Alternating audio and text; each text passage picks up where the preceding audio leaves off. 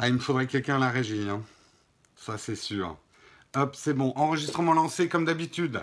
Je vous invite à partager le flux avant qu'on démarre. Hop, c'est ce que je m'empresse de faire. Et voilà, hop, tout est bon, tout est partagé.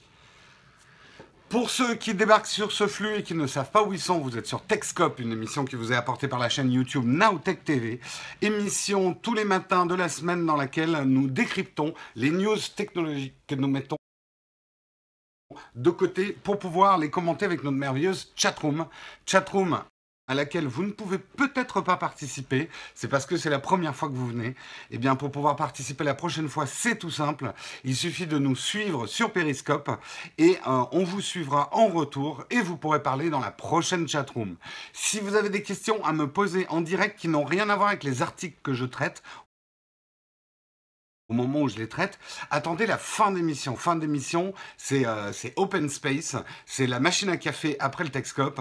On parle de tout, on parle de rien. Vous me posez les questions que vous voulez. Donc si vous avez euh, des questions sur quel shampoing j'utilise, euh, quelle est la marque de ma chemise, quelle est la couleur de mon caleçon, ou d'autres questions plus intéressantes, eh bien vous pourrez les poser à la fin de l'émission. C'est open bar aussi si tu veux, hein. il n'y a pas de souci, type blast, blaster, pardon. J'ai la forme aujourd'hui, mais j'ai toujours la forme. Non, j'ai pas toujours la forme. Et puis aujourd'hui, je peux te dire, si vous regardez en détail et que vous regardez au-dessus des pixels, j'ai des grosses cernes. mais bon, voilà, c'est le métier qui rentre, hein, avoir la pêche même quand on est fatigué. Faut dire, le métier qui rentre a bientôt un an et demi de Texcope. Il très temps, peut-être que le métier rentre. Oui, c'est le jus d'orange magique. J'y mets des substances. Tout à fait. Voilà, en tout cas, on est prêt à attaquer le sommaire, le sommaire de ce Texcope numéro, je ne sais plus combien du tout. C'est le 327 aujourd'hui. Nous sommes le 11, 11 octobre 2016. Et le sommaire aujourd'hui, eh bien, on va parler de pas mal de choses. Le temps que je trouve mon sommaire, on va parler bien sûr de Facebook euh, qui lance Workplace, donc un Facebook pour le boulot. Donc vous aurez une excuse maintenant pour regarder Facebook au boulot. Euh, on parlera, on ira vite dessus parce qu'on a passé euh, quasiment une semaine de Texcope à parler du Note 7. Mais là, on parlera effectivement de la dernière réaction de Samsung, euh, ce qui s'est passé hier. On en a beaucoup parlé hier hein, du Note 7. Si vous voulez plus d'infos, regardez le replay d'hier. On parlera également de Google Pixel qui montre de nouvelles photos et surtout une nouvelle vidéo faite avec sa caméra les résultats paraissent excellents. Bon, je vous en dirai un peu plus. Il faut toujours se méfier quand même de ce qui vient euh, d'un constructeur. Euh, attendez quand même que euh, des entre guillemets des vrais testeurs l'aient en main avant de vous faire un avis. Parce que là, je reçois plein de gens qui me disent Oh, t'as vu, ça a une meilleure caméra 4K que, que l'iPhone. Je dis Oui, c'est ce qui est déclaré, mais maintenant, faut voir. On parlera également de Cyanogène. Cyanogène, ça faisait longtemps qu'on n'en avait pas parlé. Euh, Cyanogène qui change de PDG, enfin de CEO, c'est pas un PDG, un CEO, euh, qui change de CEO et qui abandonne ses plans de devenir un OS à part. Vous verrez, je vous expliquerai un petit peu l'avenir de Cyanogène. Euh, on parlera également de la Turquie, de la Turquie qui s'est décidée à bloquer Google Drive, Dropbox et GitHub tout ensemble pour éviter un leak de mail venant du fils d'Erdogan. Euh, ils ont vraiment une fâcheuse habitude en Turquie de croire qu'ils peuvent bloquer l'internet comme ça. Bref, on parlera également de Twitter, Twitter qui est dans la tourmente toujours. Euh, Jack Dorsey a pris la parole hier pour essayer de rallier un petit peu les troupes. On refera un petit point sur la situation aujourd'hui de Twitter en, je dirais, en, ce début de semaine. Ils sont, dans la tourmente, pas morts, mais sont dans la tourmente. On parlera également d'un article que j'ai trouvé très intéressant. Ce sera un peu l'article un peu l'article long du jour. Euh, on parlera, enfin l'article que je vous invite à lire, le triste bilan de l'industrie du crowdfunding en France, neuf ans après. Euh, effectivement, le bilan n'est pas forcément glorieux, contrairement à ce que certains d'entre vous pourraient le croire, alors qu'au niveau monde, le crowdfunding euh, marche plutôt pas mal. En France, c'est un petit peu en berne. Et on terminera, alors j'ai longtemps hésité. Et là, je m'adresse au Oleg du futur qui va me regarder ce soir. Oleg, tu m'avais mis un magnifique article sur un monsieur caca au Japon. Euh, j'avoue que euh, pendant une bonne partie de la matinée, ça a failli être l'article de fin, hein, l'homme caca du Japon. On en reparlera, je pense que l'homme caca du Japon est un sujet assez important. Mais aujourd'hui, j'ai plutôt choisi euh, de vous mettre en dernier article les grands gagnants. Euh, Stéphane aussi est en berne. Oh, c'est joli ça, T-Blaster, t'es en pleine forme toi aussi ce matin. Euh, j'ai décidé de vous montrer ce matin les finalistes d'un concours photo pas comme les autres puisque c'est un, concours photo euh, pour la vie sauvage, donc les animaux, mais du comique. Euh, c'est un, là, je perds mes mots. Euh, c'est un concours photo des photos les plus comiques de, de la nature. Voilà. Et vous verrez, les résultats sont pas piqués des verres. Comment, pas piqué des verres dans la nature. Elle est pas mal celle-là quand même. tout qu'elle est complètement improvisée. Hein. Garantie complètement improvisée. Oui, mais j'écorche tous les noms. Euh, T-Blazer, pardon. Mais c'est bien euh, T-Blaster aussi, ça faisait un petit blaster. Hein J'invente des noms euh, sympas, tu verras, t'inquiète pas. Voilà, j'espère que le sommaire vous plaît. Le T-Blazer, Blaser, Blas, Laser, oh, Tib Laser, ok. Si vous commencez à me demander de lire vos pseudos correctement, on n'a pas fini. Je vous le dis tout de suite. Mais on s'en fout, c'est un pseudo T-Blaster. Allez, j'espère que le sommaire vous va. On va pouvoir commencer ce Texcope euh, numéro que j'ai encore oublié, 327. Euh, euh, voilà, ben je lirai plus vos pseudos. Si c'est comme ça, je lis plus vos pseudos. Merci Laetitia, Lip89. Faut dire que c'est écrit tout petit en gris, quoi, vos noms. Vous vous rendez pas compte, hein non, mais vous vous rendez pas compte. Moi, je vous propose un truc à tous, et après, on va démarrer. Vous faites un périscope de votre côté. Vous essayez de gérer une chatroom d'au moins 50 personnes, hein, et de lire leurs noms. Et après, vous venez me faire, comme Thibaut Lasserre, vous venez me faire la morale sur comment je lis votre nom. Ok? On se, on se fait ce défi. Chacun d'entre vous lance son périscope. Faut que vous ayez au moins 50 personnes qui vous parlent en même temps. Et après, vous comprendrez peut-être mieux mes problématiques. Voilà, hein? Non mais oh Hein? Avant de regarder la paille, il faut regarder la poutre Hein? Ou sinon, vous trouvez des, des pseudos faciles. Bon, laisse tomber, je suis dyslexique. Allez, on commence, sinon on va y passer la matinée. Euh, on va parler de Facebook. Facebook qui lance... Euh, qui lance Oh là là là là, ça va être dur aujourd'hui. Facebook qui lance Workplace. Euh, Workplace, qu'est-ce que ça va être que Workplace Je vous montre hein, le, logo. Hein. Là, ils se sont fondus d'une superbe créa d'un logotype. Euh, le Workplace by Facebook, eh bien, bien évidemment, c'est Facebook pour le boulot. Donc, en gros, c'est toutes les fonctionnalités d'un Facebook, mais euh, privatisées et réservées euh, pour euh, pour le boulot, pour le workspace, comme on dit en anglais, hein, l'espace de travail. Euh, c'est en bêta déjà depuis un certain temps. Il y a déjà 1000 entreprises à travers le monde qui l'utilisent, dont des entreprises françaises. En gros, ce que veut faire Facebook, c'est rentrer en concurrence effectivement avec Slack, Yammer aussi. Bon, sachant que Microsoft est en train de lâcher Yammer, je crois, mais L'idée, voilà, de faire vraiment un réseau social d'entreprise. Ce, alors, est-ce qu'il y en a déjà dans la chatroom qui utilisent une espèce de messagerie d'entreprise ou quelque chose qui ressemble à un réseau social d'entreprise? Est-ce que vous trouvez ça utile? Ah oui, c'était c'est Link d'ailleurs qu'ils arrêtent, je sais plus. Slack à fond, toi dans ton boulot? Yes Messaging, non. Slack? Ouais, il y en a pas mal qui utilisent Slack, hein, je pense. Yammer, LinkedIn, oui, oui, oui. Hum, alors c'est pas tout à fait les mêmes. Alors pour préciser, ce que va être Workspace, qui est Slack, c'est essentiellement autour de services de messagerie. Globalement, pour faire très schématique,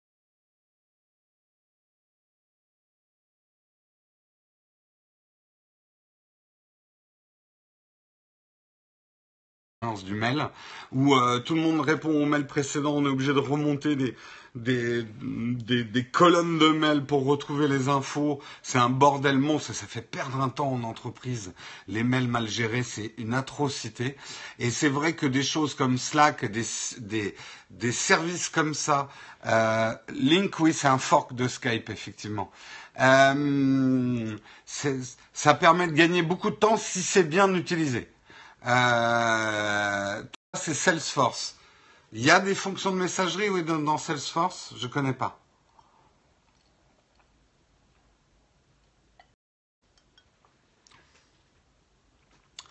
Le gros problème des mails, euh, même en mode zéro inbox, comme tu dis, c'est que le mail est linéaire. C'est-à-dire qu'une information chasse l'autre et ça s'empile. Tu vois, un petit peu comme une feuille, une, euh, des feuilles de papier qui s'empilent sur le bureau. Bon, dans certains boulots, ça marche puisque le travail est très linéaire. Dans d'autres travaux, euh, dans d'autres boulots, dans d'autres expertises, on a plus besoin de travailler par grappes, par des grappes d'informations, par des synthèses d'informations qui ne sont pas forcément dans un ordre linéaire euh, de, de, de, réception des choses.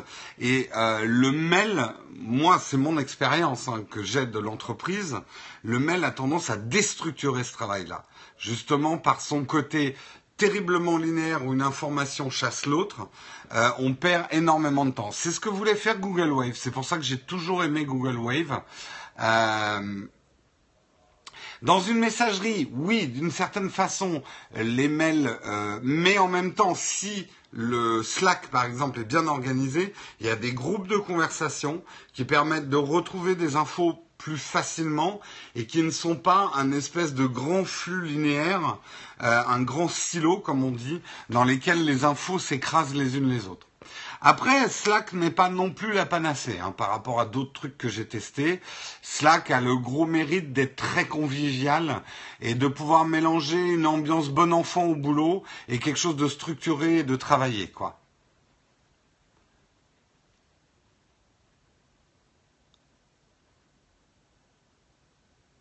Ça chasse moins dans une il y a pas oui ça chasse moins effectivement les infos.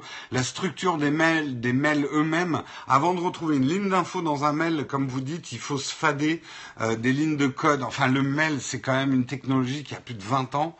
Euh, bah aujourd'hui moi je pense que euh, en tout cas c'est comme ça que moi je travaille. Euh, je pense qu'une entreprise moderne doit utiliser effectivement une messagerie type Slack et ensuite, et je pense que c'est indispensable, euh, une entreprise aujourd'hui doit utiliser des choses comme Trello ou euh, comme euh, Basecamp, qui sont des manières, des, on va dire des agendas de boulot, des, des, des, organisateurs du travail collectif, qui sont indispensables. Mais ça demande, attention, tous ces outils-là, je le dis à ceux qui travaillent en entreprise, mettre ces outils ne suffit pas. S'il n'y a pas une formation en interne et une obligation en interne de faire à la fois le ménage dedans et de les utiliser correctement, ça risque de foutre encore plus le bordel. J'ai vu aussi des entreprises qui équipaient leurs employés euh, d'outils modernes et qui disaient démerdez-vous euh, maintenant et ça devient encore plus le bordel.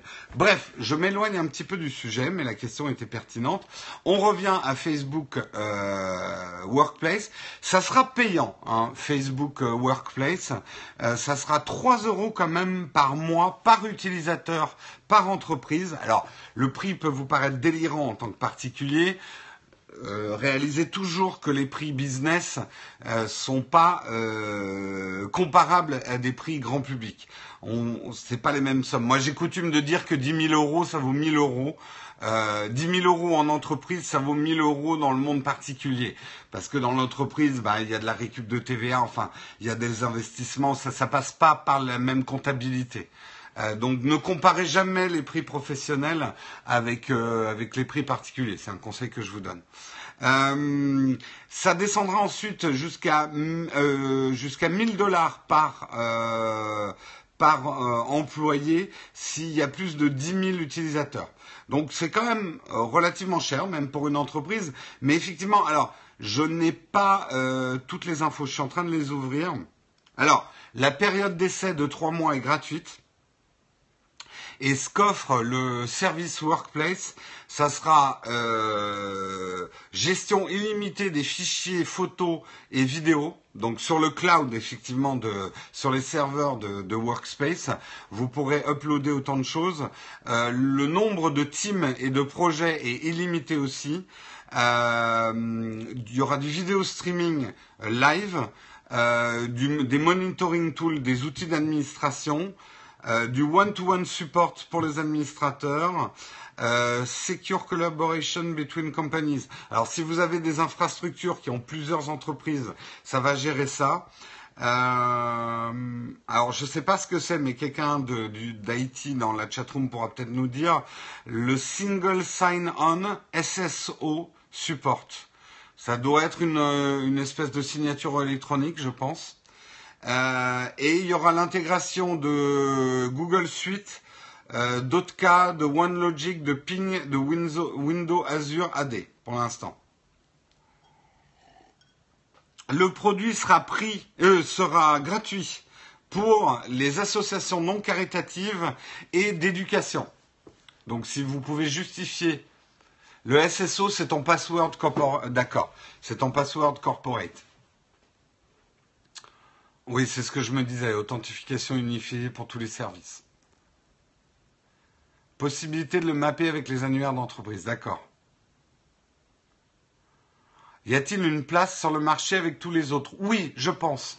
Je pense que Facebook fait bien de faire ça parce que quand même énormément d'utilisateurs sont familiers avec les commandes de Facebook et du coup, je le disais tout à l'heure, moi j'ai vu plein d'entreprises où on mettait euh, des services de messagerie, des services de réseaux sociaux d'entreprise, mais les gens s'en servaient pas parce que c'était un nouvel apprentissage.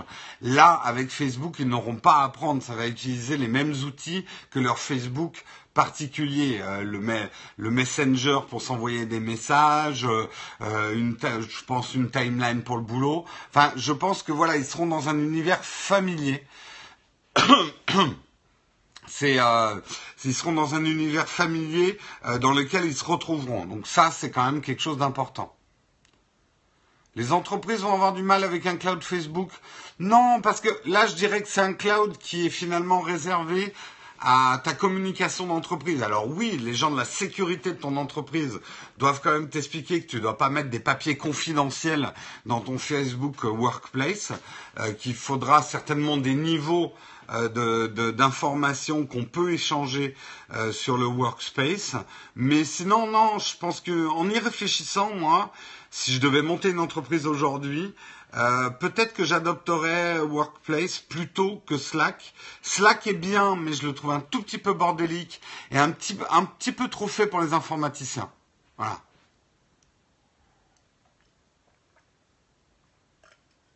Aucune confiance en Facebook? Je suis pas tout à fait d'accord. Facebook a beaucoup d'argent.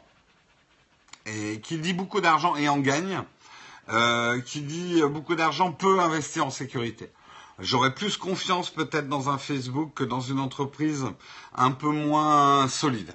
Donc euh, ils le savent en plus Facebook, euh, un problème de sécurité chez eux, ça serait un drame quoi. Ils vont pas en profiter pour faire, tu sais, l'espionnage industriel justement, on l'a déjà. Et, tu sais, les, entreprises, moi je vois des entreprises qui travaillent quand même sur des sujets délicats et qui s'envoient ça avec des mails que la moitié des employés utilisent encore leur mail perso. J'ai même vu, et je ne plaisante pas, des caramels, je sais que ça revient, euh, des gens, non pas des caramels, mais j'ai vu des gens qui utilisaient des Alice en entreprise. Euh, des alice.fr, des trucs comme ça. Croyez pas avec leur mail. Euh, attention, euh, ceci est confidentiel. Mets-le bien en titre, hein, comme ça, euh, le mec qui a, qui trouve très très vite ton mail. Enfin bon, la sécurité en entreprise, honnêtement, à part les entreprises qui s'y connaissent un peu en sécurité, c'est du grand n'importe quoi. Donc euh, ils aillent sur Facebook, je pense pas que ça soit un risque supplémentaire. Au contraire, ça risque de les aider un peu, quoi. Bon, je prends beaucoup de temps sur ce sujet, il est 8h22, on va aller vite sur la publicité. Ceux qui regardent le replay sur YouTube, vous devriez avoir une petite coupure publicitaire ici. Et pour les autres, j'aimerais vous rappeler que le 12 novembre, donc c'est pile, presque pile poil dans un mois, on se retrouve pour boire un verre ensemble, euh, Now Drink, un IRL. On fait ça un week-end de trois jours, donc ça va permettre à ceux qui viennent de province de pouvoir monter plus facilement à Paris. C'est également le salon de la photo, donc ça peut être aussi l'occasion de venir au salon de la photo. On se verra d'ailleurs au salon de la photo. Je le préciserai un peu, Tristan, hélas, ne va pas pouvoir venir le 12 au soir, mais par contre sera au salon de la photo. Donc on va probablement organiser un meet-up avec euh, Tristan, euh, si vous voulez le, le, le rencontrer, hein, le, le toucher pour voir s'il est vrai. Euh, il faudra venir au salon de la photo. Euh, et je vous invite encore une fois à vous inscrire pour ce Nowtech Drink sur notre page Facebook justement. Si vous ne vous êtes complètement complètement allergique à Facebook, que vous n'avez même pas un faux compte pour vous inscrire au truc, vous pouvez vous inscrire aussi sur notre site internet Nowtech TV. On a mis un article dans lequel vous pouvez vous inscrire. Il faut vraiment que vous inscriviez même si vous n'êtes pas sûr de monter. Il faut vraiment qu'on ait une évaluation. Euh, globalement du nombre de gens. Donc même si euh, vous êtes à 50% je viens, 50% je suis pas sûr, euh, vous vous dites ok je viens. Et, euh, et après on verra. Mais là, euh, allez vous inscrire pour ce Nowtech Drink du 12, même si vous n'êtes pas quand, complètement sûr. Un jour, les Parisiens descendront dans le sud, pour sûr. Mais tu sais, euh, nous, ça nous coûte de descendre dans le sud. On vous fera probablement un coucou sur Periscope, euh, comme à chaque fois euh, qu'on a fait un Nowtech Drink. Tristan est un bout de la chaîne Nowtech TV, c'est pas une vraie personne. Je vous en apporterai la preuve. Je pincerai Tristan en direct du salon de la photo. Ben écoutez, hein, ceux qui veulent qu'on vienne dans leur ville, vous organisez avec l'office du tourisme de votre ville qui nous offre le déplacement euh, et l'hébergement pour qu'on puisse organiser un Outtake Drink dans votre ville. Ça, pas de problème. Mais désolé, là, je fais attention au sous. Mais ça serait un grand plaisir, ça serait un grand plaisir de venir dans notre ville. Mais faut faut trouver le moyen de nous de nous faire venir et de nous héberger. voilà, voilà. Euh, allez, on continue, qu'on perde pas de temps. Ah oui, oui, attention, hébergement, c'est frais de bouche aussi. Hein. Et euh, vous savez que j'ai un bon coup de fourchette. Hein. Donc euh, attention. Hein. Puis on veut pas, on veut pas de la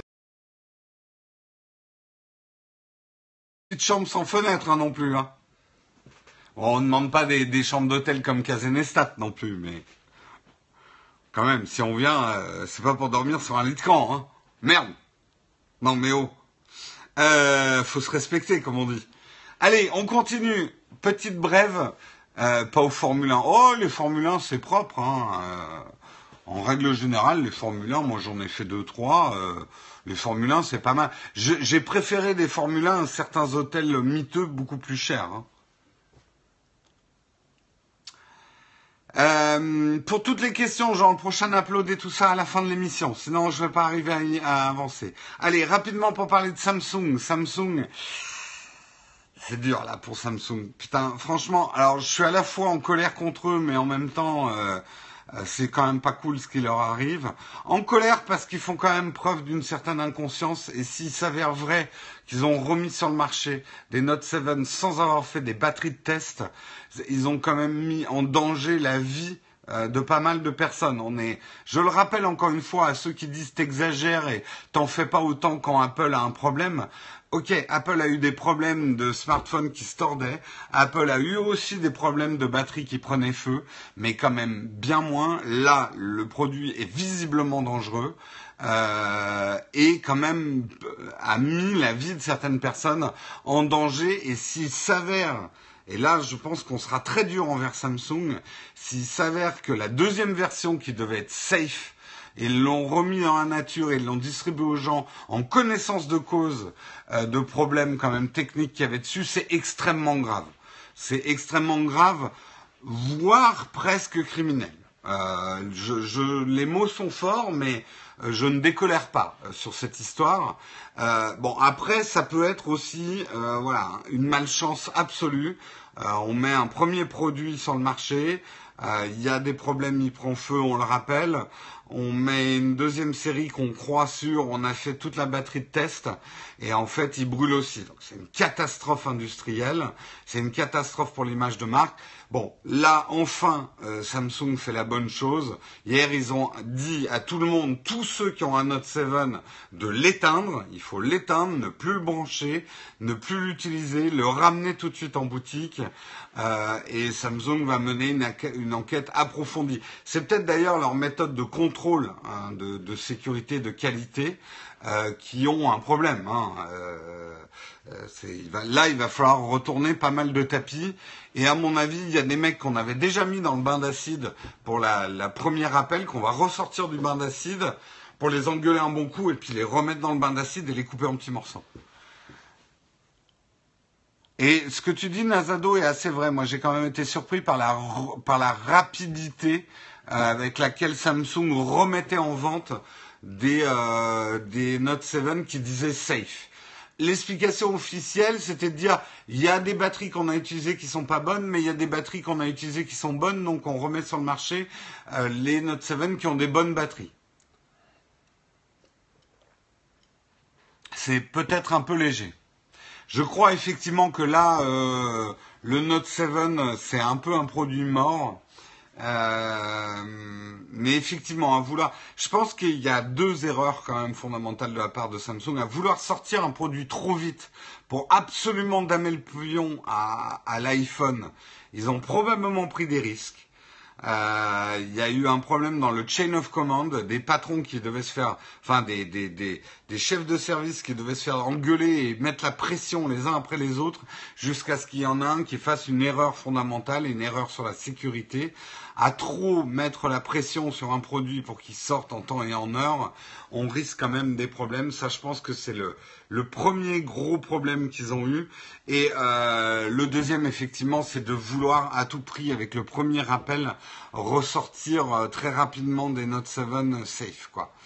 Euh, et là, le problème, c'est que vu la tournure que prend l'affaire, ça va pas que éclabousser le Note 7.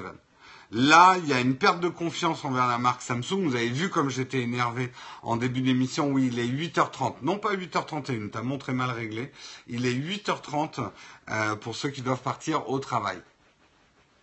Euh, c'est quand même euh, très dommageable pour l'image de marque de Samsung à long terme. Ils s'en sortiront, hein. c'est une entreprise solide. mais c'est vrai que et ça va aller au-delà des blagues. Bien sûr, pendant 3-4 mois, on va faire des blagues. Samsung qui brûle, le torchon brûle, même euh, leur lave-linge brûle, tout brûle chez Samsung. Samsung pour allumer votre barbecue. Bref, on les fera, on les fera toutes. Euh, mais là, c'était mon coup de gueule quand même, jouer avec la vie de ces consommateurs, c'est extrêmement dangereux. Euh, et le, le pardonneront pas facilement les consommateurs. Et ils ont vraiment eu de la chance dans leur malchance qu'il n'y ait pas d'accident plus grave. Il y a quand même des gens qui sont partis à l'hôpital, mais voilà, il y avait quand même le potentiel. Un, produit qui brûle comme ça sur des tables de nuit, à côté de gens qui dorment dans des draps qui sont généralement inflammables, et ce genre de choses. Et vraiment, ils sont passés à ça d'un gros drame familial et d'une maison familiale qui brûle. Donc oui, je, suis en colère contre Samsung parce que c'est criminel si ils n'ont pas fait tous les contrôles qualité avant de remettre sur le marché des Note 7 soi-disant safe. Quoi. Ils ont littéralement joué avec le feu. Merci. On en a parlé déjà du mode dans GTA V. Est-ce qu'il y a des alternatives aux batteries au lithium? Non. Il y a toujours une dangerosité à un produit avec une batterie. Euh, effectivement. Euh, après, la dangerosité classique d'un smartphone par rapport à la dangerosité d'un Note 7, pour ça les gens qui me disent ouais, il y a des iPhones qui brûlent aussi. Oui, oui, oui, oui. Il y a aussi des gens qui se prennent euh, un pot de fleurs quand ils sortent de chez eux. bien sûr, tout appareil avec une batterie a un potentiel de prendre feu. Mais le pourcentage est infime par rapport à ce qui arrive au Note, au Note 7. Ah, c'est clair que là, ils vont avoir un peu la pression. pour euh, le, prochain produit Samsung. Hein. On parle de l'écaille de poisson. Ah oui, on va faire des batteries en écaille de poisson. Le, S7 est un excellent produit, mais le problème, et moi je le vois bien déjà dans le grand public, c'est que les gens me voient, parce qu'en ce moment j'utilise un, S7 pour faire des tests photos, euh, des gens quand ils me voient ça avec en, main, ils, font ah ah tu vas brûler, tu vois. Enfin bon, la bonne blague quoi. Allez, on continue. Je voulais pas passer autant de temps, mais euh, il fallait encore qu'on en parle. Euh, rapidement pour dire que le Google Pixel, vous savez le smartphone que tout le monde trouve trop cher, je vous ai dit hier effectivement que Google mettait une grosse grosse campagne de pub derrière et ils ont sorti de nouvelles photos, de nouvelles photos et surtout une vidéo en 4K bien stabilisée, très très bien stabilisée euh, pour mettre en avant les vertus de leur nouvelle caméra, c'est vrai que vu comme ça, je vous le dis honnêtement, hein, de ce que je connais en photo, les résultats sont assez impressionnants. Il y a notamment des choses euh, dans la plage dynamique qui sont très très très intéressantes et qui me donnent vraiment très très envie de tester le Google Pixel. Après, prenez toujours les images qui viennent du constructeur avec des très grosses pincettes Hein, souvenez-vous des images du Lumia d'il y a 5-6 ans euh, où on s'était aperçu dans le reflet que en fait c'était euh, pris en photo ou filmé avec une autre caméra euh, que la caméra du smartphone. Il, peut y avoir des images optimisées. Je pense pas que Google ait fait cette erreur-là. Et n'oubliez pas non plus hein, qu'une bonne photo, ce n'est pas que des specs techniques. Et là, toutes les photos qu'ils ont mis, euh, je vais vous les montrer. Si vous regardez toute la galerie de photos que euh, Google vous montre sur le Pixel, moi je vais vous dire une chose. Toutes ces photos-là sont faites par quelqu'un qui sait faire un bon cadrage et euh, une bonne composition. Et ça donne des photos qui sont intéressantes au-delà de l'aspect technique euh, de la photo. Alors après, euh, il y a notamment la photo de l'aquarium qui est très intéressante. Merde, du coup ça n'a pas ouvert la bonne. Euh, la photo de l'aquarium, voilà. Celle-ci est très intéressante d'un point de vue technique, technologique. C'est une photo très difficile à faire. donc ça c'est intéressant. Moi je l'ai pas mal, je l'ai, je l'ai pas mal étudiée et effectivement elle est intéressante. Oui, Apple aussi a demandé à des photographes pros euh, de faire ces photos. Hein. J'ai exactement. D'ailleurs, je vous ai toujours dit quand ils ont fait les annonces euh, de l'iPhone 7, attendez mon test photo. Hein. Euh, c'est pas avec des photos démo. Et c'est un peu pareil avec la vidéo. Je vous la montre quand même parce que Access Denied. Oh putain Non mais c'est pas vrai Access Denied. Access Denied mon cul, oui. Bon, je vais essayer de vous la montrer. Excusez-moi, hein, je déteste ces accès. Non, mais qu'est-ce que c'est que ça de me dénier l'accès? Eh merde, on va pas avoir la vidéo. Elle marche pas. Fuck, fuck, fuck. Fuck, fuck, fuck, fuck, fuck. Bon, euh, à noter quand même euh, sur les photos. On va rester sur les photos. Vous irez voir, euh, vous irez voir les photos, la vidéo vous-même, la vidéo 4K. Euh, mais à noter quand même les photos, et Google ne s'en cache pas. Hein. Attention, il ne cherche pas à dissimuler. Mais la moitié des photos que vous voyez là ont été traitées euh, avec Snapseed et, euh, et VS, euh, je sais pas comment on le prononce, VSCO. Moi, je sais que je l'utilise pas, mais beaucoup l'utilisent. Donc, il y a eu de la retouche. Alors, avant que vous offusquiez, genre, oh, c'est pas des non-filters. Putain, on retouche normalement ces photos, les gens. Arrêtez de vous offusquer sur la retouche. C'est tout à fait normal. Un photographe professionnel retouche toujours ses photos. Hein. Euh, la, photo euh, telle qu'elle sort de l'objectif n'est pas considérée comme un produit fini. Autrefois, les négatifs, on les développait. Et euh, les, les, températures et les temps qu'on laissait dans les bains de développement, eh bien, c'était de la retouche photo, ce que vous appelez de la retouche photo. La retouche, c'est de la triche. Paladin bleu attendez, Paladin bleu, il était tapis dans la chatroom mais ouais, la photo c'est de la, non, la retouche c'est de la triche. Hop, et puis il va se recacher dans la chatroom. Bref, Euh, voilà, ils le disent eux-mêmes. Un certain nombre de, ces photos ont été retouchées effectivement avec euh, avec Snapseed. N'oublions pas d'ailleurs que Snapseed est un produit Google. Donc euh, grand bien leur face, grand bien leur face. Euh, c'est vraiment con que je puisse pas vous montrer la vidéo. Elle marchait hier, quoi. Je comprends pas. Je comprends pas. Bon, eh ben écoutez, vous la regarderez vous-même. Euh, ça s'appelle Pixel XL Cinematic 4K Experience. Et euh... attends, c'est peut-être sur le site du. Ah, ah, ah, ah non. Si, ça y est. Ah, je l'ai. Alors attendez. Tu termines à quelle heure Comme je suis un peu classe, je vais vous laver l'écran. Hop. On va, on va pas la regarder en entière hein, parce qu'elle est un peu longue, mais ça vous donnera déjà une idée euh, de la qualité de la stabilisation. Sur, euh, pendant ce temps-là, on a la bande-annonce de Luke Cage, que je trouve pas mal d'ailleurs, Luke Cage. J'ai regardé deux épisodes hier avant de dormir et c'était pas mal. Skip. Par contre, la, la VF au score. Voilà la vidéo en 4K. Alors, c'est sûr que sur Periscope, ça va pas rendre honneur au truc. Hein. Mais déjà, vous pourrez quand même juger de la stabilisation. Alors là, pareil, est-ce qu'il a post-traité la stabilisation? On verra. Oui, je suis très en retard, Milka.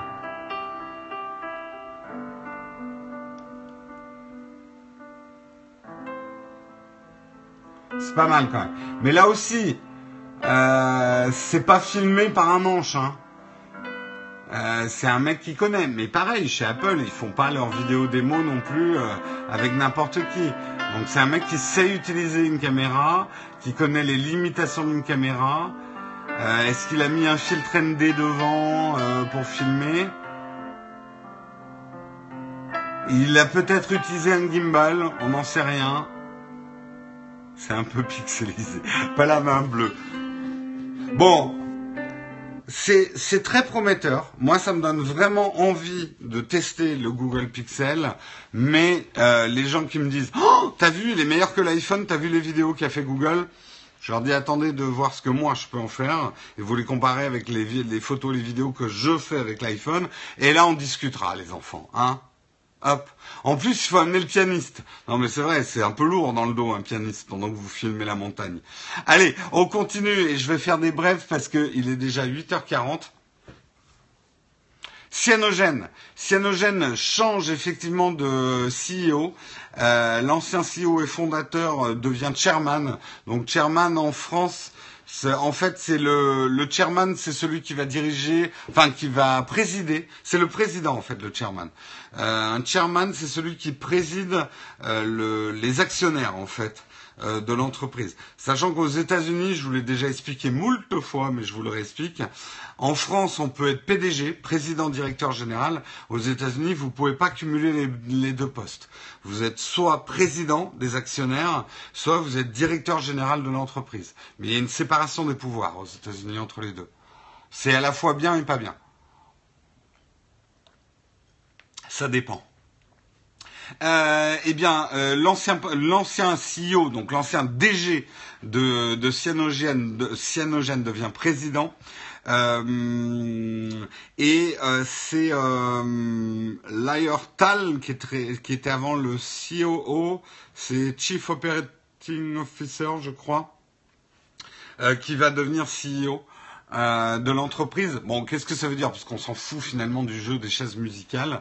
Cyanogène déclare qu'il va abandonner euh, l'idée de devenir un OS à part entière. Vous connaissiez Cyanogène, euh, il voulait être une plus qu'une surcouche hein, d'Android. Il y a même une époque où il disait on va devenir le prochain Android.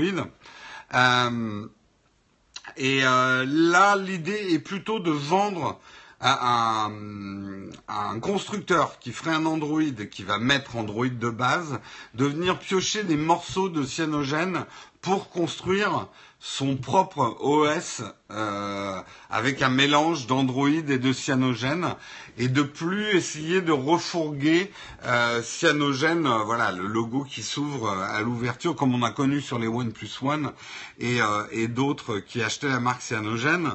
Donc c'est à la fois quand même une bataille perdue, puisque mais il s'avérerait que Cyanogen avait un peu menti sur les chiffres, sur le nombre d'utilisateurs réels de Cyanogen. Euh, en fait, il n'y en avait pas tant que ça. Ils ont dû licencier pas mal de monde. Le business, le business. Ah, oh, mais mon téléphone qui sonne. Euh, le business model ne, ne fonctionnait pas. Euh, donc ils vont essayer comme ça en vendant des petits bouts de cyanogène à des constructeurs. Moi, j'ai envie de dire, euh, c'est pas le bon moment. C'est vrai que je, je pense qu'il y a un vrai chamboulement dans le monde Android en ce moment, euh, au niveau, euh, au niveau, voilà, est-ce que, euh, est-ce que Android ne va pas devenir le plus petit dénominateur commun des téléphones sous Android? Euh, avec euh, Google, Pix, euh, Google et avec Pixel qui décident d'avoir des exclusivités. Bref, c'est pas simple. Cyanogen arrive déjà dans un marché fracturé et va amener plus de fractures en vendant ses modules. Donc à voir. On verra si, ça peut tenir la route, Cyanogen, mais pas sûr. Non, je ne décrocherai pas. Et en plus, je sais, c'est même pas les impôts ou quoi que ce soit, parce qu'eux, ils ont mon portable. Hein. Ça, c'est des, ça, c'est de la pub. Euh, c'est de la pub. Je suis sur des fichiers de merde. Et d'ailleurs, je vais, je, vais pas tarder à arracher le fil de ce téléphone filaire parce qu'il me sert à rien. Non, non, la banquière, elle m'appelle sur mon portable. Non, Monsieur Kenbox, c'est pas possible. Ah, c'est sûr que là, le Pixel, ça sera pas possible si je revends pas des iPhones avant. Hein. non, non, je sais, hein, je sais qui m'appelle. Hein. Euh, c'est euh, Windows Plus, vous êtes propriétaire, euh, on veut vous changer vos vitres. Bon, bref, allez, on continue. On va parler rapidement de la Turquie. Turquie qui croit encore qu'on peut bloquer Internet sur un coup de gueule. Pour vous la faire rapide, il y a un scandale chez eux. Le fils, je crois, oui, c'est le fils d'Erdogan. Non, le, beau-fils d'Erdogan, qui est le ministre de l'énergie et des ressources naturelles, bah, s'est fait hacker son compte mail. Euh, 17 gigas depuis euh, c'est ses mails depuis avril 2000 donc ça et dedans il y aurait euh, des trucs sur euh, de la corruption et des euh, de l'abus de pouvoir. Euh, donc qui craint un peu hein, pour Erdogan, euh, Erdogan président turc oui je précise Erdogan. Euh, Recep Tayyip Erdogan euh... Et du coup, pour empêcher ces 17 gigas de mails de, de de sortir du pays, eh bien, la Turquie bloque Google Drive, Dropbox et GitHub. Ok les gars, on n'a pas du tout d'autre moyen de faire passer 20 gigas à travers Internet que Google Drive, Dropbox et GitHub. Euh, alors désolé, si on me donne un cours de prononciation turque, on le refera une prochaine fois. Euh, chef, on coupe tout. Mais coupez-moi cet Internet. Qu'est-ce que c'est que ce bazar? Bon, bref, grande naïveté encore de ces États qui croient qu'on peut couper Internet comme ça. Euh, en plus, ils sont mais royalement cons. Hein, je suis désolé de vous le dire, hein, euh, Monsieur Erdo Erdogan et vos, conseillers, mais vous ne faites finalement que braquer les projecteurs sur votre histoire à la con. On a tous envie maintenant de les récupérer les 20 gigas de vos mails pourris là à force de vouloir nous empêcher de le faire, eh ben c'est ce qu'on appelle le syndrome du pot de confiture. Syndrome du pot de confiture, c'est quand votre mère, alors je dis pot de confiture, les jeunes générations, elles aiment plus la confiture. Mais autrefois, du temps de nos grands-pères, de même mon grand-père à moi, la friandise c'était la confiture. Et quand votre mère, parce que c'est mon grand-père hein, qui m'a fait passer euh, ces notions-là, quand votre mère vous tend votre pot de un pot de confiture, Faites un peu la fine bouche, ouais, ouais, il y a un peu de moisi dessus, c'est pas génial et tout ça. Mais si votre mère, elle met le pot de confiture en haut du placard, vous crevez d'envie de bouffer la confiture, même s'il y a un peu de moisi dessus, quoi.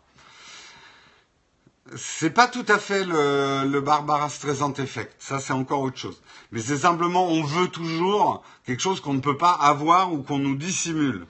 Euh, donc, la Turquie a bloqué Google Drive, Dropbox et GitHub. Vous nous donnez vachement envie d'aller foutre le nez dans vos mails. Voilà, c'est dit, c'est dit. Alors que vous auriez laissé pisser, personne n'en aurait rien à foutre. Les gens s'intéressent bien plus au collier de, des, Cardassians que, que, qu'aux problèmes géopolitiques de la Turquie.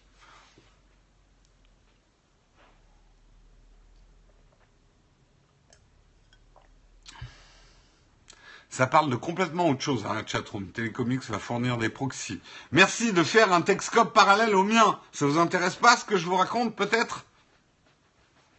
Allez, euh, waouh, ça va être dur de vous résumer tout ça en quelques minutes.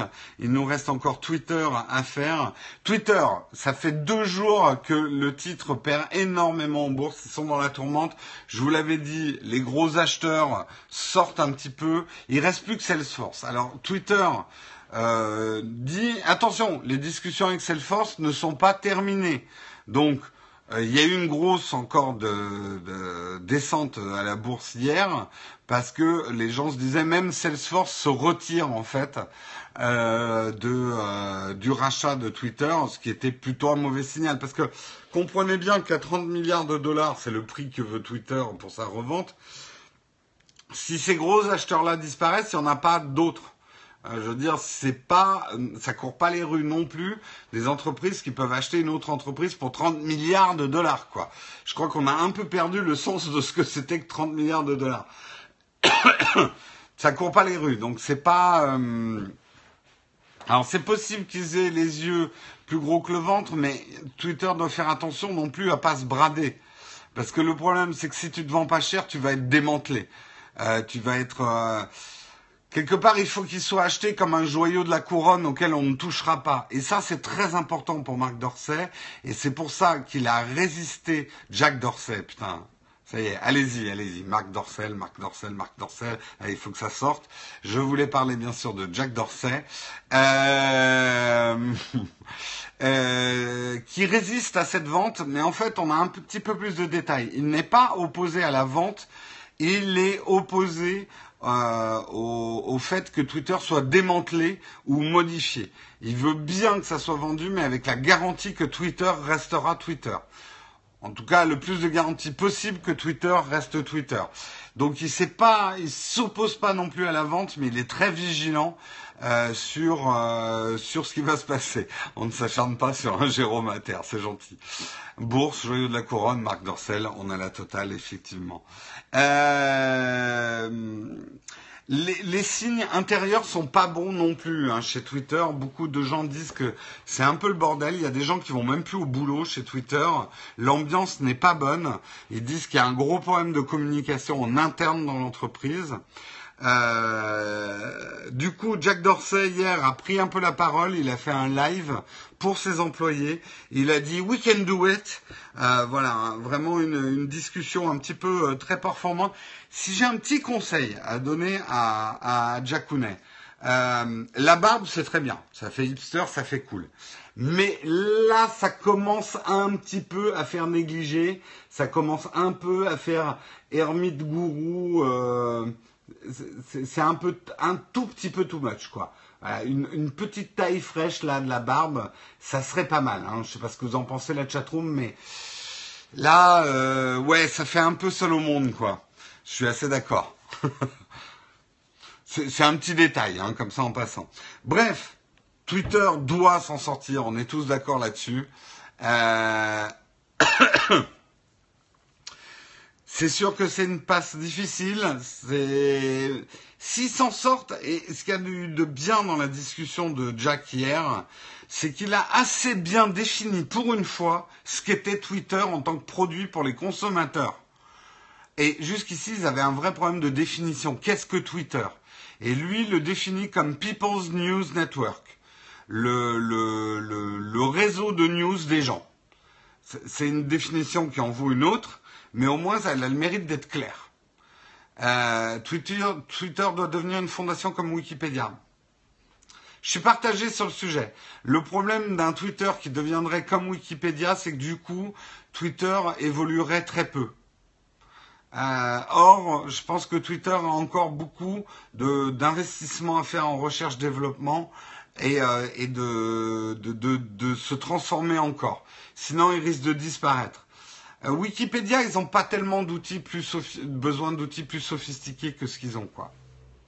La France devrait racheter Twitter, au secours. Et, et, on le rebranderait Académie française. Le petit oiseau qui gazouille, gazouille. Et voilà, et tout le monde euh, cracherait sur le produit. Naotech TV devrait acheter Twitter. Ah bah s'il continue comme ça, au bout d'un moment, je vais y arriver. Hein. Euh, c'est tout. Twitter voulait pas racheter Naotech TV. oh, je suis sûr qu'ils pourraient quand même nous faire un bon chèque malgré leurs problèmes. Euh, on pourrait vendre Twitter et rester PDG. Ils pourraient vendre Twitter et rester PDG, tout à fait. Euh, exactement. Euh, le dernier article, alors je vais pas, je vais, je vais pas le, le détailler trop parce que c'est l'article que je vous invite à lire aujourd'hui. Euh, c'est un article qui a été écrit par Yannick Robert, qui est un entrepreneur et qui a monté lui-même un site de crowdfunding en France puisqu'il avait lancé euh, My Witty Game en 2010, une plateforme de crowdfunding qui n'a pas prise d'ailleurs, je crois, qui n'a pas pris. Euh, et qui fait, euh, qui fait un article dans frenchweb.fr, neuf ans après le triste bilan de l'industrie du crowdfunding, et qui nous explique assez bien ce qui se passe avec le crowdfunding en France. Contrairement peut-être à ce que certains d'entre vous croient, le crowdfunding ne se porte pas bien après des débuts très prometteurs avec euh, Michael Goldman et, euh, et euh, My Major Company, euh, le lancement notamment de l'artiste Grégoire qui avait cartonné. Bien depuis ça périclite et ça marche pas très bien. Euh, et surtout, ça ne rentre pas assez en compétition avec du crowdfunding international à la Kickstarter ou ce genre de choses. Donc ça vivote. C'est généralement des projets où il y a les 40 potes qui, qui subventionnent derrière, mais ça s'arrête là.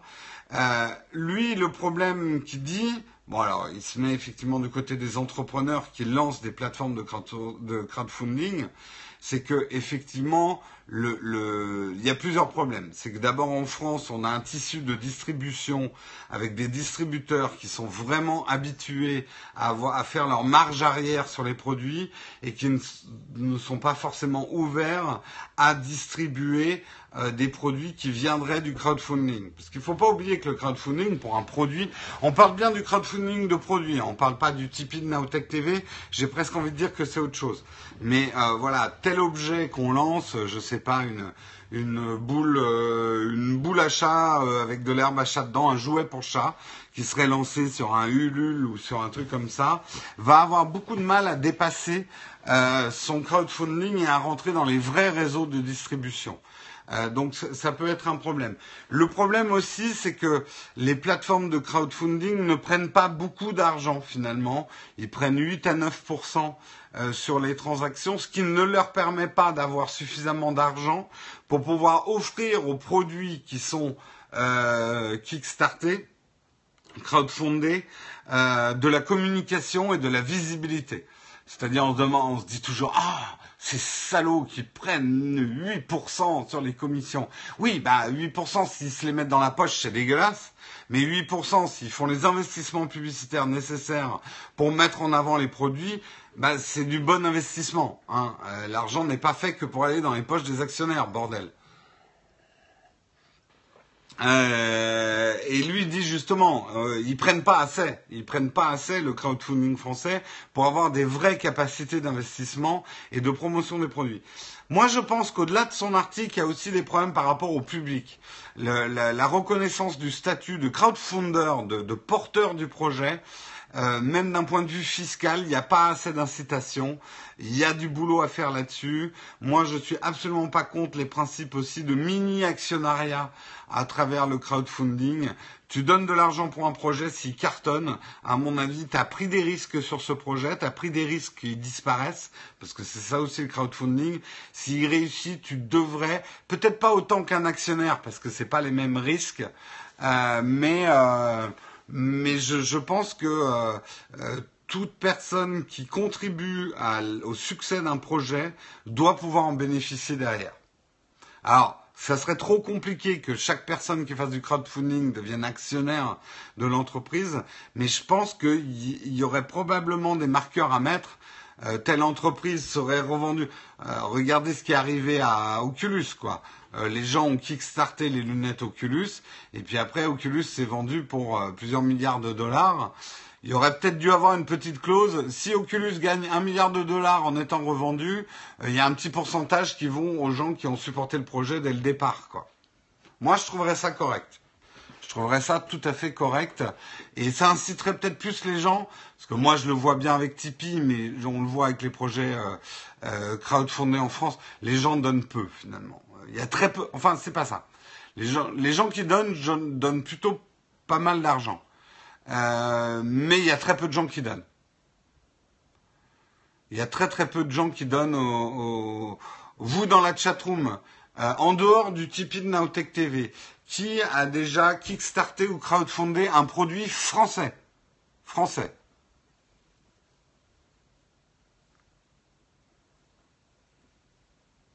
Non, toi, j'ai pif, moi, moi, pas moi, non. Toi, Pascal m'habille, mais je sais parce qu'elle m'habille.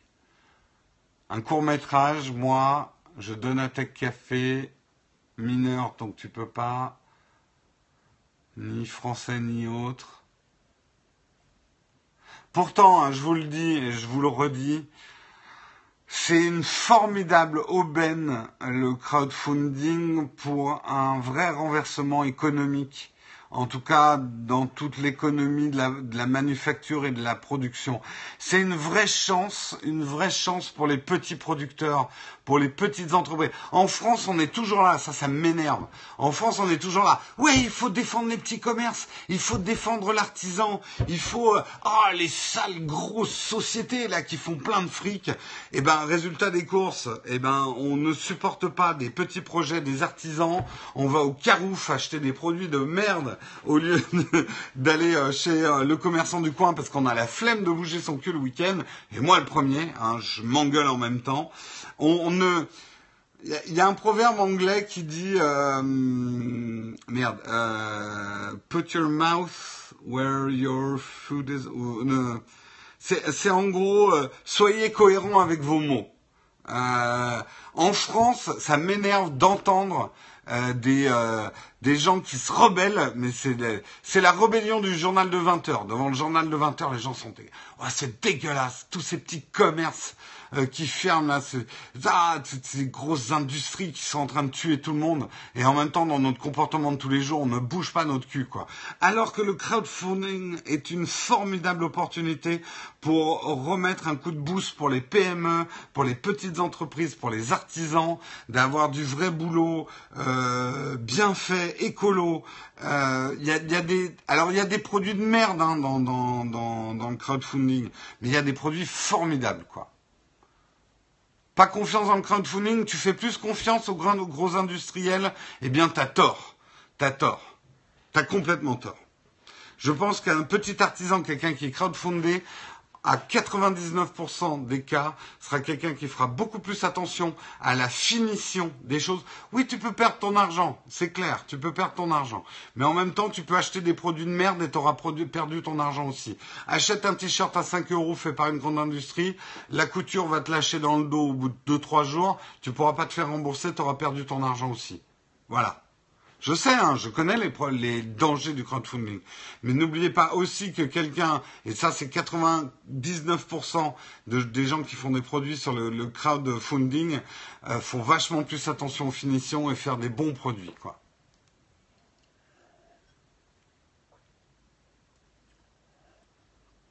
Ah, très bonne idée, Paladin Bleu. Un Kickstarter de pavés à lancer. Mais même, il faut faire tout l'écosystème autour, euh, des concours de lancer de pavés et tout ça. euh, Il y a plein de trucs à faire. Moi, je, je, m'associe. Tiens, on va lancer un truc ensemble. Toi, tu fais les pavés, mais on va offrir d'autres produits. Il y aura aussi chaque jour une carte à idées de râlerie pour les Français. Parce que les Français doivent râler tous les jours, ça fait partie de notre, euh, je dirais, de notre écosystème, hein, de notre équilibre biologique. Mais parfois, on manque de sujets euh, pour râler. Donc, si on sortait des cartes de râlerie, euh, ça pourrait être intéressant, je pense. Hein. Et effectivement, honnêtement, faut bien sûr faire attention aux produits que vous vous crowdfundez. Il y a des moyens quand même de vérifier de la solidité d'un produit. Après, on a parlé de certains projets qui sont cassés la gueule alors qu'ils étaient passés plutôt populaires. Pour l'instant, c'est quand même pas énorme le nombre de produits euh, qui euh, qui sont vraiment plantés. Il y a des scandales, je suis d'accord, euh, mais c'est pas le question du crowdfunding, c'est la gestion logistique. Pascal Mabit a tout à fait raison. Il y a un truc qu'on sous-estime toujours dans la production de produits, c'est la distribution. Et, euh, et, euh, et distribuer un produit est souvent beaucoup plus compliqué que de le fabriquer. Indignez-vous, le truc qui sert à rien. Après, soutenir Naotech et Tipeee, pour moi, c'est un, un, petit peu différent que le crowdfunding, parce que quelque part, vous nous donnez de l'argent tous les mois pour qu'on continue. Si demain on arrête, votre soutien s'arrête. C'est pas non plus un investissement à long terme dans un peut-être. Euh, en gros, Naotech, on est là ou on n'est pas là. Nous, on, on, on, sera là et on fera des émissions tant qu'on pourra financièrement. Euh, vous nous aidez à être là si on n'y arrive pas, bah, ça s'arrête et vous, vous arrêtez en gros de, donner de l'argent. Donc euh, finalement, le, le, le, le, le truc est un petit peu différent. quoi. Ulule fournissait la logistique et le circuit de distribution. Ouais, mais quelque part, c'est ça qui vaut cher et c'est ça qui est compliqué. Et je pense qu'Ulule n'aurait pas les reins pour faire ça. quoi. C'est un service d'abonnement solidaire mensuel. Merci Pascal Mabille. Tu viens de parfaitement résumer façon française un produit simple en un truc compliqué. À la base, c'est le principe de l'actionnariat. Moi, je suis d'accord avec toi, Nazado. Moi, alors que certains sont vraiment contre, euh, moi qui suis actionnaire d'un certain nombre de sociétés, hein, j'achète des actions. Euh, J'aime cette notion qu'il n'y a pas de gain sans risque. Euh, je n'aime pas cette société où on va minimiser les risques en vous disant tout est safe. Vous allez gagner de l'argent sans risquer d'en perdre. C'est pas vrai. On ne gagne pas d'argent sans risquer d'en perdre. Euh, à un niveau d'investissement. Et euh, cette notion d'actionnariat, j'aimerais bien qu'on arrive à trouver un mix entre l'actionnariat qui est aujourd'hui lourd à gérer. Euh, faut ouvrir un PEA pour les actions françaises. Puis on, on a un peu l'impression de faire quelque chose de dramatique quand on achète des actions. On se dit, oh, tout de suite, je suis un actionnaire, j'ai un gros cigare et une grosse voiture. Non, non, il y a des petits porteurs. Hein, Mais le, le, la, la, la, culture du petit porteur en France, elle a disparu. Et ça, c'est dommage. Et je trouve qu'il y aurait un, un bon produit mi-financier, mi-crowdfunding à faire euh, avec une notion d'actionnariat dedans.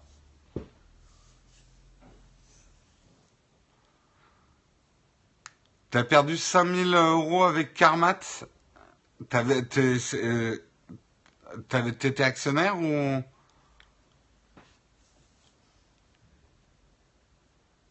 Ah oui, t'as la rage, ouais. Carmat, c'était quoi déjà? C'était le Le cœur artificiel. Et ça s'est arrêté? Ouais. Ah, mais c'est sûr, hein. Mais c'est pour ça que je dis euh, quelque part, ça ressemble à de l'actionnariat. C'est pareil quand tu es euh, quand tu es actionnaire d'une entreprise. Bah, si l'entreprise disparaît, tu perds tout. Hein. Euh, je suis actionnaire de qui? Euh, non, c'est pas indiscret, je suis complètement transparent là-dessus. Euh, j'ai des actions, j'en ai chez Amazon, j'en ai chez Google, Euh, après, j'ai quelques entreprises françaises dans mon PEA, mais pas tant que ça. Euh, LinkedIn. Euh, Apple, non. J'ai plus d'actions chez Apple. Ah si, si, j'ai encore des actions, un petit peu d'actions chez Apple. Mais après, quand je dis que je suis actionnaire, je joue plutôt, euh, voilà, des petites sommes euh, pour, voilà, il y a, y a, une forme de ludicité. Après, ça m'a rapporté quand même un peu d'argent. Euh, ça m'a rapporté un petit peu d'argent et ça aide la chaîne à vivre aujourd'hui, hein, ce que j'ai acheté en action.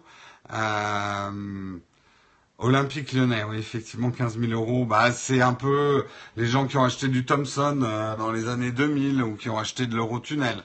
Effectivement, ça c'est du du euh, alors un peu d'argent, là oui ça devient personnel. J'ai pas à vous dire l'argent que je mets en bourse, je vous ai déjà dit. Les...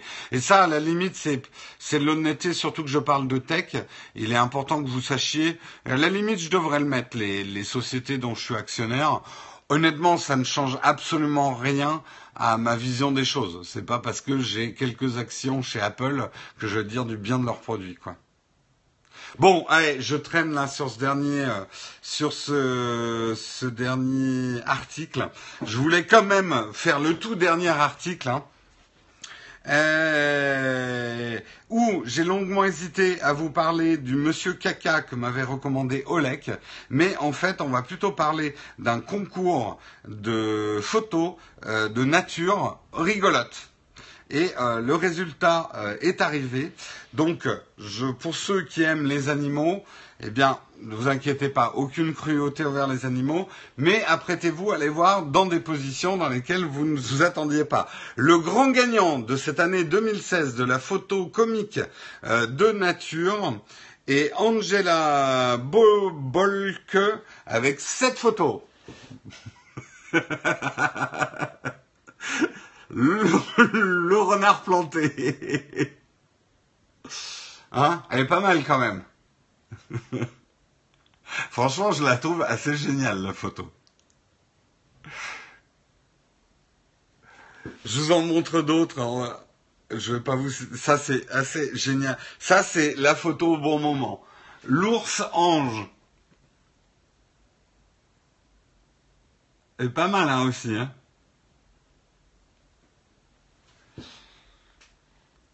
Vous avez aussi le gorille qui vous fait fuck.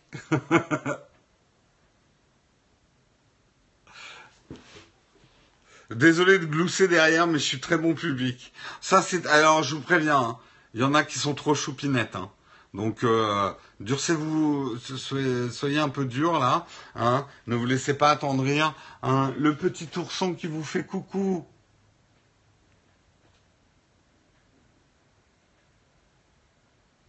Je suis renardophobe. Mais non, je les aime bien les copains, les renards. Les goupilles.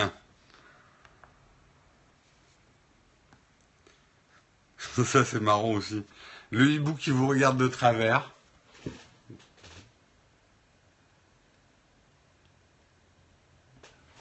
Euh, je vais commencer à en sélectionner certaines. Parce que sinon, on va pas s'en sortir le buffle qui a une belle raie au milieu, hein, quand même, ça c'est pas mal aussi. euh... Celle-là, elle est pas mal. Je vais vous la faire en scrolling. Là, vous dites, bon, bah, c'est quoi? C'est un, un petit, je sais pas ce que c'est d'ailleurs comme rongeur, qui mange son, sa petite myrtille. Ouais, bah, le gars, quand même, il fait des efforts hein, pour bouffer sa myrtille. C'est génial, c'est trop mignon ces petites pattes arrière. On dirait moi qui est en train d'essayer de bouffer un truc. ah là là. Euh, Qu'est-ce qu'il y a d'autre de drôle? Ouais, non, c'était à peu près la, c'est à peu près la fin. Si, il y a le, cerf qui sort des bois, euh, mais qui a un peu tout ramassé à son passage avec ses bois.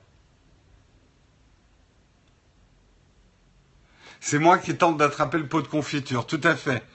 Bien, bien retenu, euh, ti, ti, ça a disparu, j'ai pas eu le temps de lire ton pseudo. Voilà, c'est la fin de ce Texcope. Putain, je suis super en retard. C'est la fin de ce Texcope euh, numéro 327. Ouais, j'ai trop traîné sur les histoires de bourse hein, avec euh, avec avec Jack Dorsey, hein, normal euh, wink wink.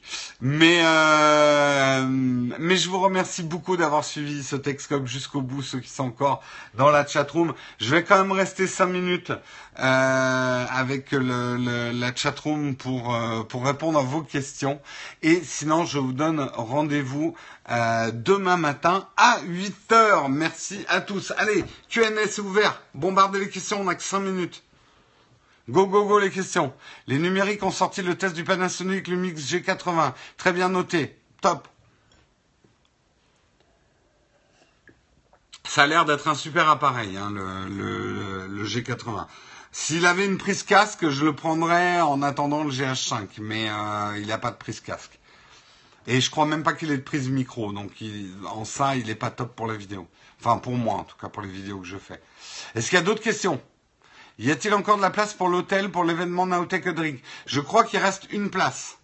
Donc euh, écris tout de suite, euh, envoie un mail à Naotech TV. Hein, euh, envoie tout de suite parce qu'il faut que Marion aussi voit le mail.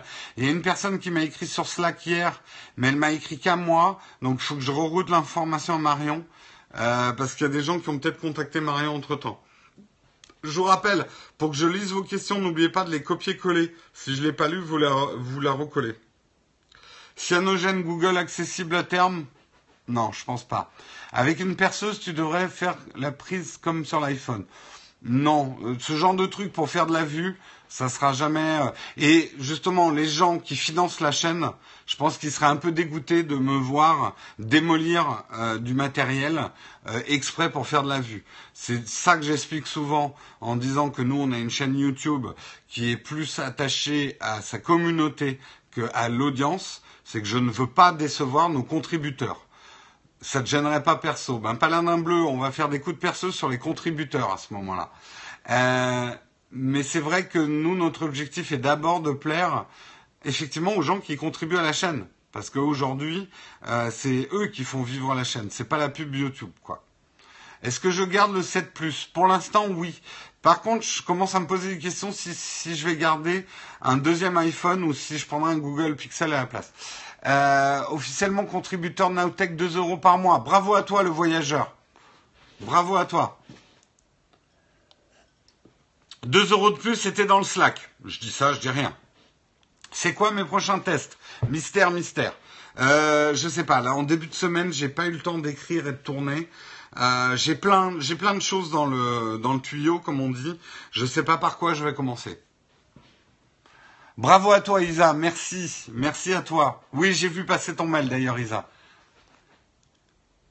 Euh, non, mais c'était juste pour le running gag. Je me doute bien que tu vas pas le faire en vrai. Non, non, mais bien sûr. De toute façon, bon. Après, je vous le dis, ces mecs-là, ils ont pas tort. Euh, démolir un smartphone, hein, euh, prendre un Galaxy et euh, l'exploser euh, contre quelque chose, c'est un bon investissement parce que ça va te ramener des vues, tu rembourses très facilement le matos que tu as payé et tu peux, ça peut te rapporter de l'argent. moi, c'est juste que euh, voilà, j'ai pas été élevé comme ça. Je sais pas démolir sciemment un produit, ça, ça me rendrait malade en fait. J'ai acheté l'iPhone SE grâce à ton comparatif. Eh ben écoute, bravo à toi. L'intérêt est quand même limité. Si tu savais qu'une vidéo putaclic pouvait financer six mois de Nowtech, tu hésiterais? C'est une question très difficile et que je me pose très souvent, tu sais. Parce que je connais bien les règles du putaclic. Je pourrais très facilement faire des vidéos qui feraient beaucoup plus de vues. Je, les méthodes sont très simples. Hein. Honnêtement, euh, faut pas être né de, de, de la cuisse de Jupiter pour faire une vidéo putaclic. Et j'avoue que je suis tenté parce qu'on a du mal là. La chaîne, elle, euh, elle décolle difficilement, on fait peu de vues. Du coup, c'est pas évident. Je suis tenté hein, de faire de la vidéo euh, qui marcherait mieux et qui pourrait rapporter de l'argent par la pub, mais je veux pas prendre ce risque parce que je pense vraiment au long terme. Euh, et je pense que les putaclics éloigneraient certaines personnes qui contribuent à la chaîne aujourd'hui. Penses-tu que la marque Note va disparaître avec le 7 Peut-être. Peut-être, oui, effectivement. Je prendrai certainement l'iPhone 8 pour les 10 ans d'Apple dans le smartphone. Ça peut être un bon calcul, effectivement. Est-ce qu'il y a une dernière question? Allez, avant que je vous laisse.